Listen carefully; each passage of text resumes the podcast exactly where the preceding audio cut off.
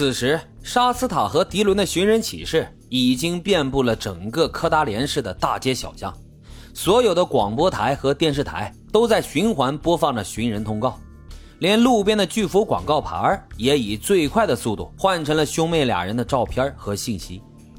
社区里面几乎每一个人都在寻找孩子们的下落，人们自发组织去附近的山里和河边搜寻，志愿者挨家挨户的敲门询问。一时间，孩子们的失踪连同这起骇人听闻的灭门惨案一起传遍了全美各地。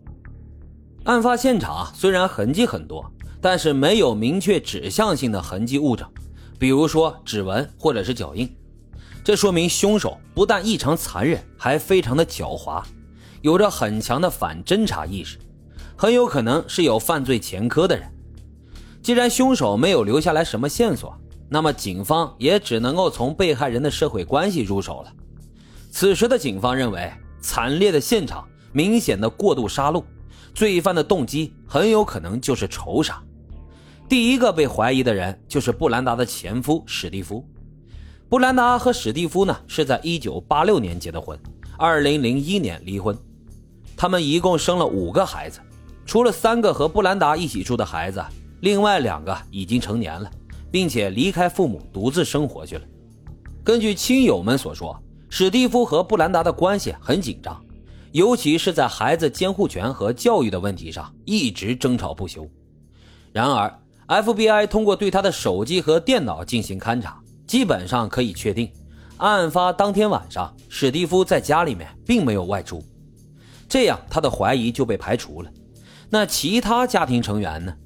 史蒂夫和布兰达的那两个大儿子杰西和万斯，他们恰好都有犯罪前科。不过案发当时，杰西因为偷窃正在吃牢饭，而万斯同样也没有作案时间，他俩的嫌疑也被排除了。正在警方头疼不已的时候，实验室里面传来了消息，在案发的家里和孩子们的卧室里面发现的血迹，都是属于死者斯莱德的。没有发现任何属于沙斯塔或者是迪伦的血迹，三名死者的伤口均由一把羊角锤造成。凶手用锤子反复多次用力击打三名受害者的头部，造成他们当场死亡。死亡的时间大概是五月十六号的凌晨。最先遇害的是马克，然后是布兰达，最后是斯莱德。至于他们在家里的各个地方都发现了斯莱德的血迹。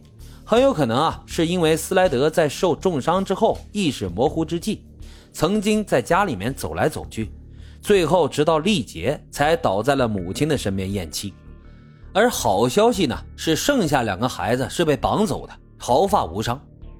那么这就奇怪了啊，如果是为了绑架孩子，他为什么要杀害其他的家人呢？在学校、在车站、在哪里都可以绑架呀。如果是为了报复父母。为什么又多此一举要绑走他们的孩子呢？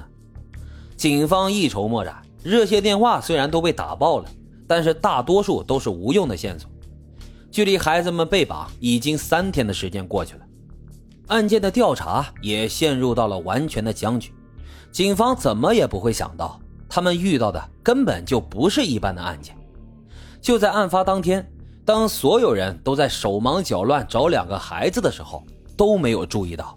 有一辆红色的吉普大切诺基正沿着九十号公路行驶着，而车后座上正是两名泪流满面、手脚被绑住、嘴也被封住的孩子。开车的呢是一名陌生的男子，他把他的车子开进了蒙大拿州境内后，就开始往越来越偏远的深山当中行进。到这里，在血腥了屠杀三个人之后，他脑子当。他脑袋当中那个无比邪恶的计划才完成了一半。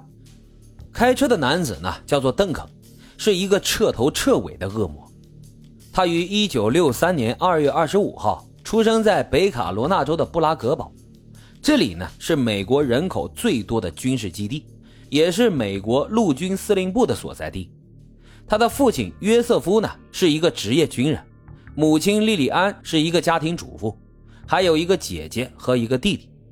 由于父亲职业关系的原因，一家人几乎每年都要搬家。父亲被指派到哪里，全家人都得跟着过去。